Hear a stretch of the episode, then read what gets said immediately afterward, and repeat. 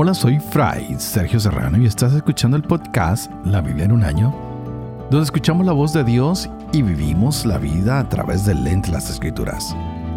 El podcast de la Biblia en un año es presentado por Ascension.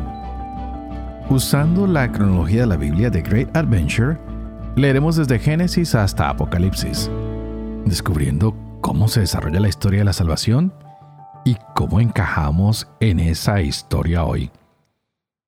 Ya terminamos el primer libro de Reyes.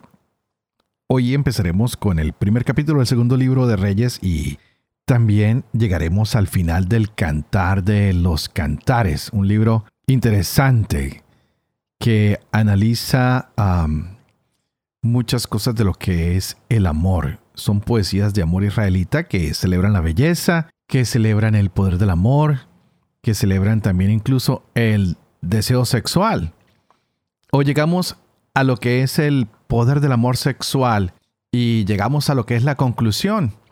Y nos va a mostrar que estos poemas se tratan del amor. Un amor que es fuerte como la muerte, que los celos son malos, que los destellos oh, del amor son como el fuego, que nada lo puede apagar, que si así entregáramos todo por amor, Ah, podríamos ser despreciados porque el amor es gratis y es intenso.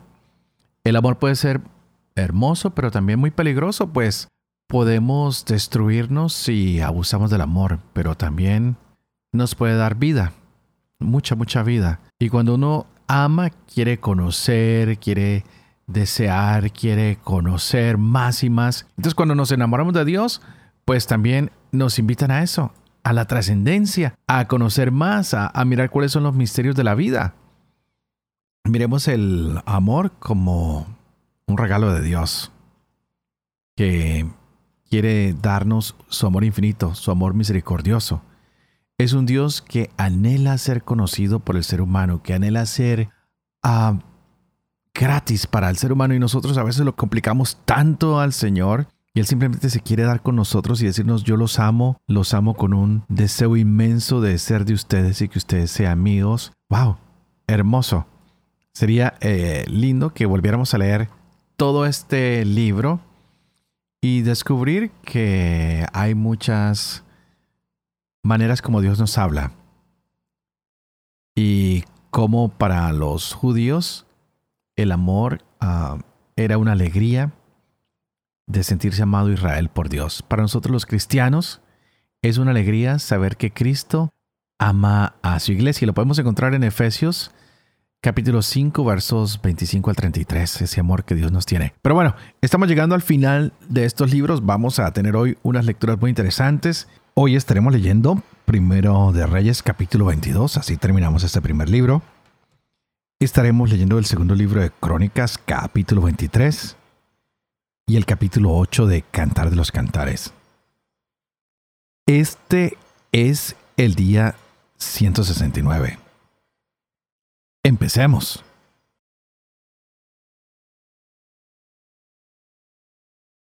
Uno Reyes, capítulo 22.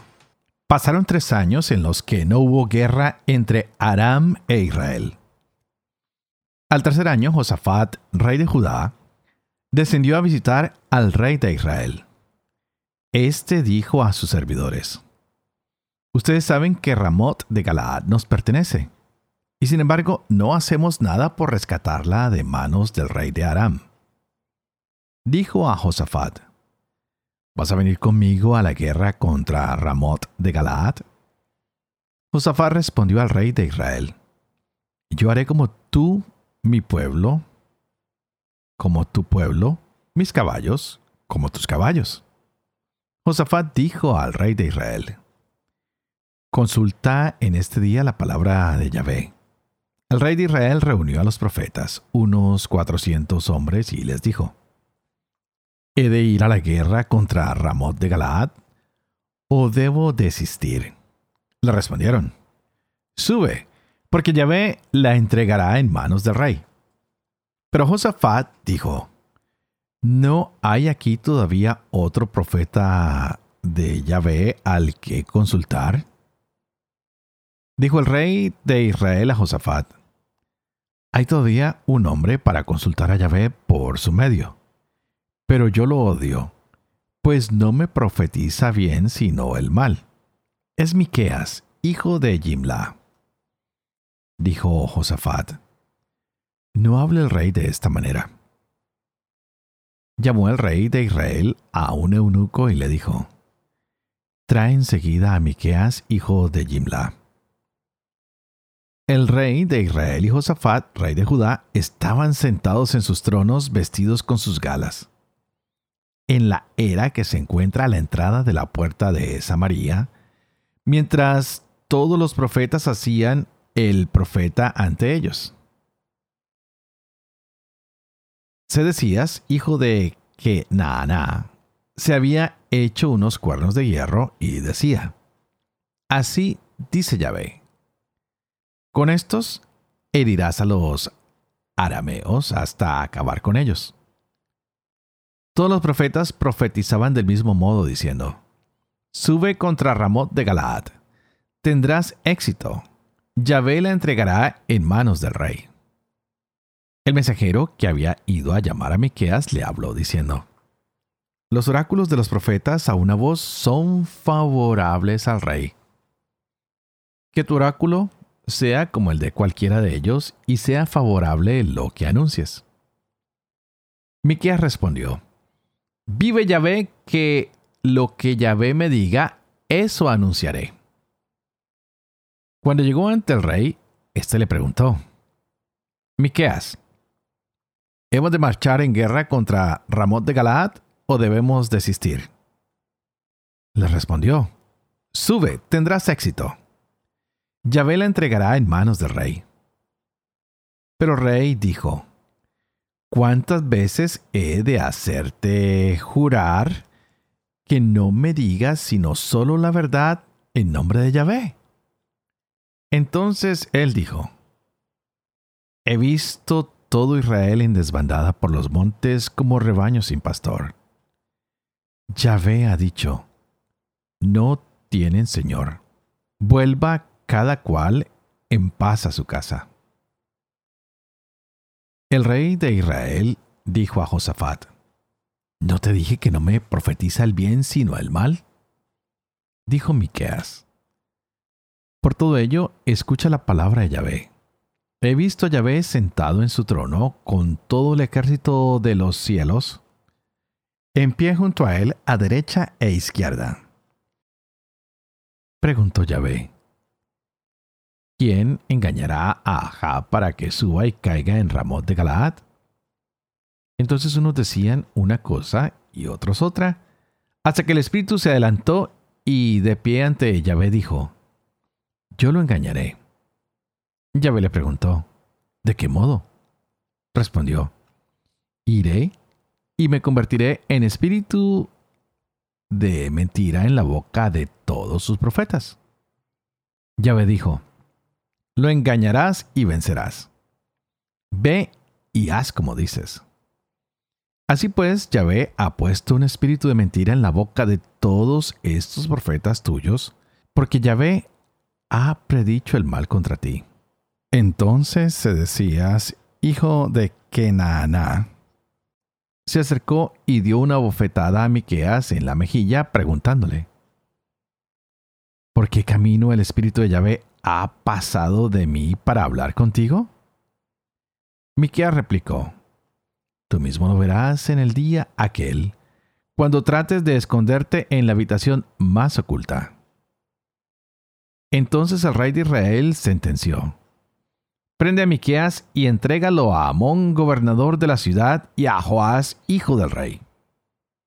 Y les dirás: Así habla el rey. Metan a éste en la cárcel y alimentenlo a pan y agua, de prisión hasta que yo vuelva victorioso. Miqueas replicó: Si vuelves salvo, es que Yahvé no ha hablado por mi boca. El rey de Israel y Josafat, rey de Judá, subieron contra Ramot de Galaad. El rey de Israel dijo a Josafat, Voy a disfrazarme para entrar en combate, pero tú ponte tus vestiduras. el rey de Israel se disfrazó y entró en combate. Ahora bien, el rey de Aram había ordenado a los jefes de los carros, no ataquen a chicos ni a grandes, sino solo al rey de Israel. Cuando los jefes de los carros vieron a Josafat, dijeron, Seguro que este es el rey de Israel. Y lo rodearon para cargar sobre él. Pero Josafat dio el grito, y viendo los jefes de los carros que no era el rey de Israel, dieron vuelta en su persecución. Entonces un hombre disparó su arco al azar e hirió al rey de Israel por entre las placas de la coraza, y el rey dijo a su auriga, Da la vuelta a los caballos y sácame de la batalla, porque me siento mal. Aquel día el combate se prolongó, y el rey hubo de ser sostenido en pie en su carro frente a los arameos, hasta que murió al atardecer. La sangre de la herida corría por el fondo del carro. Al caer el sol corrió un grito por el campamento cada uno a su ciudad, cada uno a su herencia. El rey ha muerto. Condujeron al rey a Samaria y allí lo enterraron. Lavaron el carro junto a la alberca de Samaria. Los perros lamieron su sangre y las prostitutas se bañaron en ella, según la palabra que Yahvé había dicho. El resto de los hechos de Ahab todo cuanto hizo, la casa de marfil que edificó y todas las ciudades que fortificó, ¿no está escrito en el libro de los anales de los reyes de Israel? Ahab reposó con sus antepasados, y Ocosías, su hijo, reinó en su lugar. Josafat, hijo de Asa, comenzó a reinar en Judá el año cuarto de Ahab, rey de Israel. Josafat tenía 35 años cuando comenzó a reinar y reinó 25 años en Jerusalén. Su madre se llamaba Asubá, hija de Silhi. Siguió en todo el camino de Asa su padre sin desviarse de él, haciéndolo recto a los ojos de Yahvé. Pero no desaparecieron los lugares de culto. El pueblo seguía sacrificando y quemando incienso en los lugares de culto. Josafat mantuvo la paz con el rey de Israel. El resto de los hechos de Josafat, la bravura que demostró y las guerras que sostuvo, ¿no está escrito en el libro de los anales de los reyes de Judá? Barrió de la tierra a los consagrados a la prostitución que habían quedado en el país en los días de Asa, su padre. No había rey establecido en Edom. Un virrey actuaba como rey. Josafat construyó una flota de Tarsis para ir a Ofir por oro. Pero no fue, porque la flota naufragó en Esión Geber. Entonces Ocosías, hijo de Ahab, dijo a Josafat, que mis siervos naveguen con los tuyos en las naves. Pero Josafat no aceptó. Josafat reposó con sus antepasados y lo enterraron con sus padres en la ciudad de su padre David. Jorán su hijo reinó en su lugar. Ocosías, hijo de Ahab, comenzó a reinar sobre Israel en Samaria el año 17 de Josafat, rey de Judá, y reinó dos años sobre Israel. Hizo el mal a los ojos de Yahvé y siguió el camino de su padre, de su madre y de Jeroboam, hijo de Nabat, el que hizo pecar a Israel. Rindió culto a Baal, se postró ante él e irritó a Yahvé, Dios de Israel, exactamente como había hecho su padre.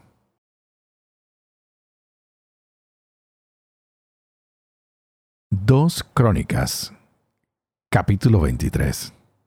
El año séptimo, Joada cobró ánimo y envió a buscar a los jefes de cien, a Azarías, hijo de Jerohán, a Ismael, hijo de Juan, a Azarías, hijo de Obed, a Maasías, hijo de Adaías, y a Lisafat, hijo de Sicri.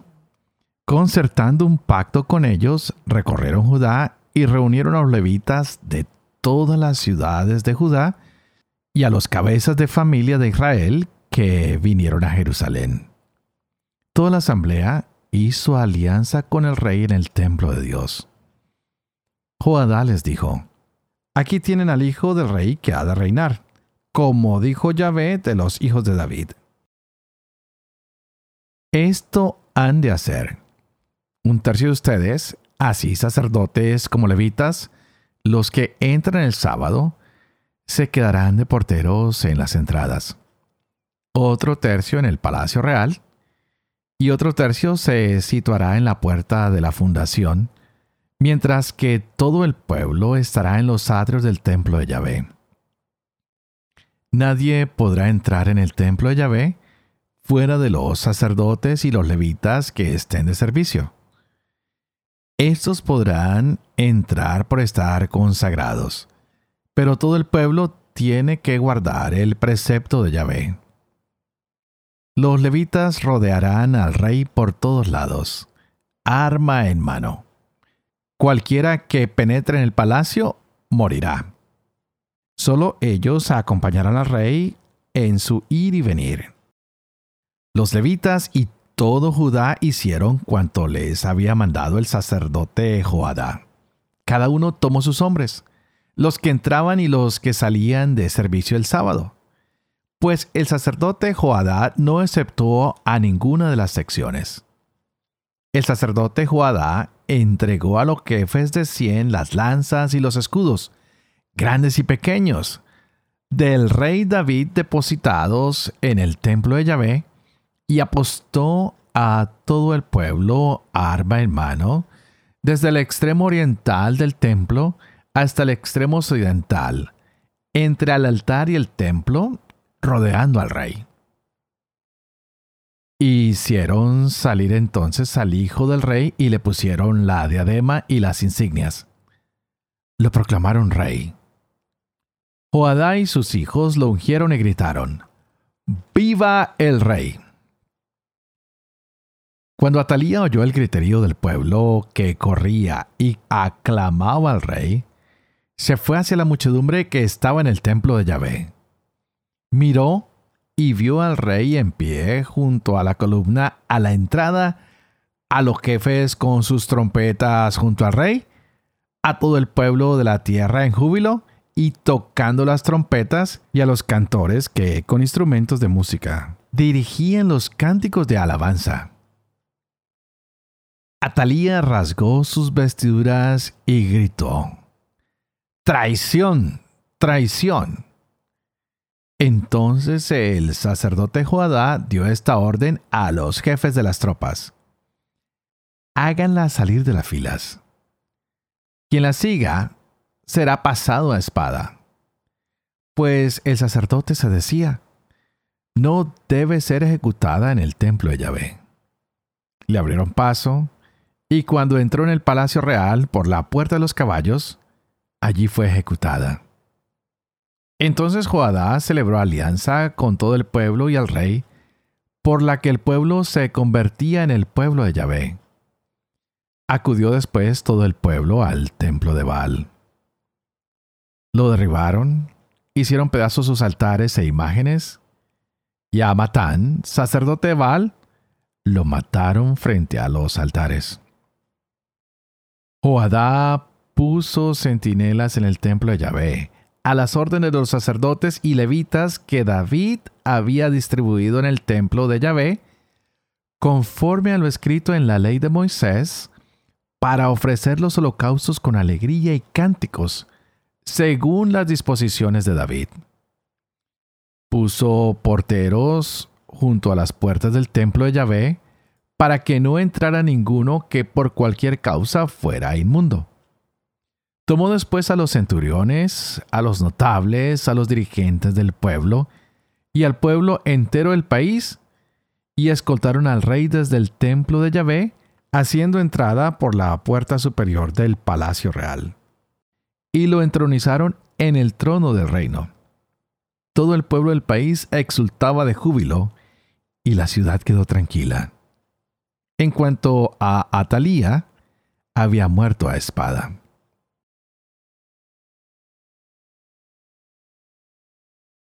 Cantar de los Cantares, capítulo 8. Ah, si fueras mi hermano, criado los pechos de mi madre, podría besarte en plena calle sin miedo a los desprecios. Te llevaría, te metería en casa de mi madre y tú me enseñarías. Te daría vino aromado, beberías el licor de mis granadas. Su izquierda está bajo mi cabeza me abraza con la derecha. Las conjuro muchachas de Jerusalén, que no despierten ni desvelen a mi amor hasta que quiera. ¿Quién es esta que sube del desierto apoyada en su amado? Debajo del manzano te desperté, allí donde tu madre te concibió, donde concibió la que te dio a luz.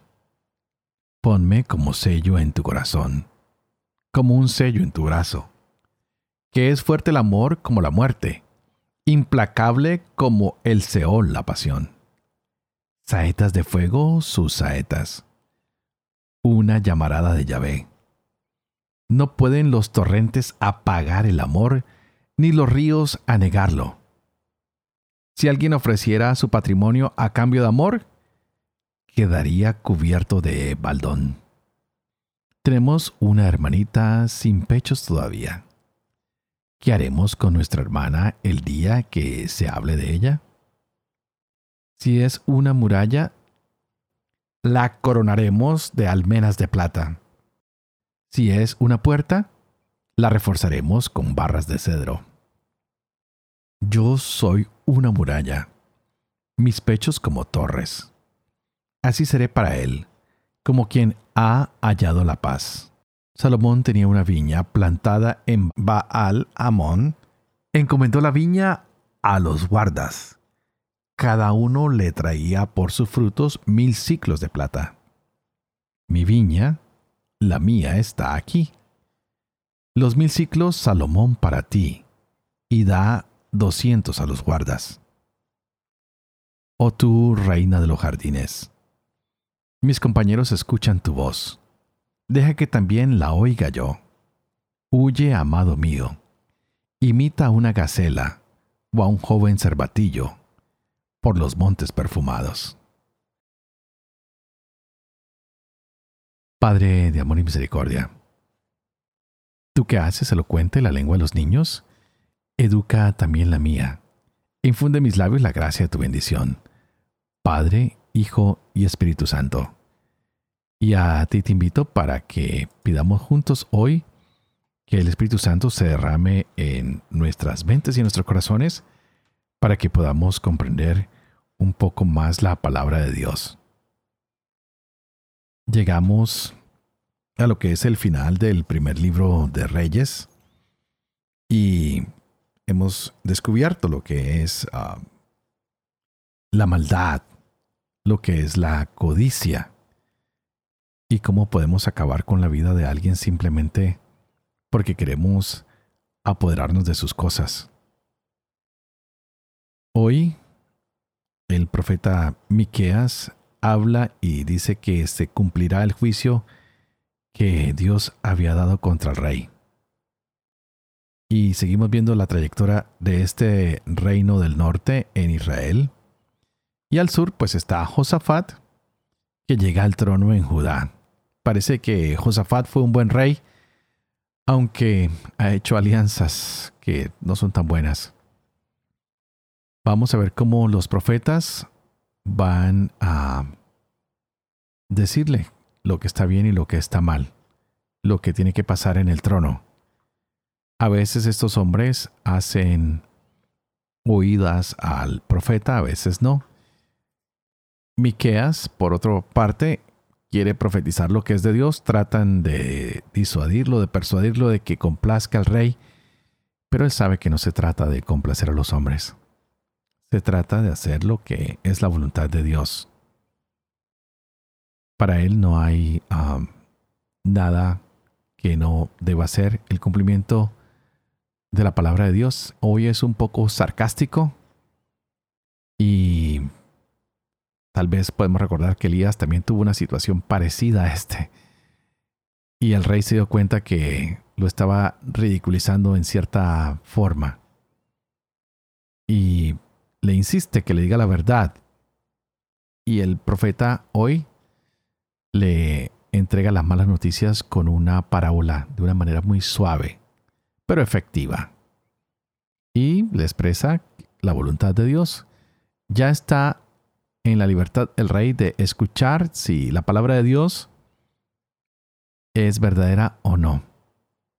Así que hoy pidámosle al Señor que su palabra sea verdadera en nuestras vidas, que aunque no sea la respuesta que estamos esperando, que la podamos oír, que podamos acatar la voluntad de Dios para nuestras vidas, que no siempre es como la esperamos, pero es como Dios quiere y sabe que es mejor para nosotros, para nuestro prójimo, para nuestra familia, para los que están a nuestro alrededor. Que aprendamos a confiar siempre en aquellos que hacen la voluntad del Señor y como siempre antes de despedirme, por favor, no se olviden de orar por mí. Para que pueda seguir con estos programas que son tan interesantes para ustedes y para mí, para poder seguir leyendo y viviendo con fe esto que la palabra de Dios nos trae a diario. Para que pueda enseñar siempre la verdad y para que también ustedes y yo podamos cumplirlo con lo que se nos revela a través de la lectura de esta palabra. Y que la bendición de Dios Toporoso, que es Padre, Hijo y Espíritu Santo, descienda sobre ustedes y los acompañe siempre. Que Dios los bendiga.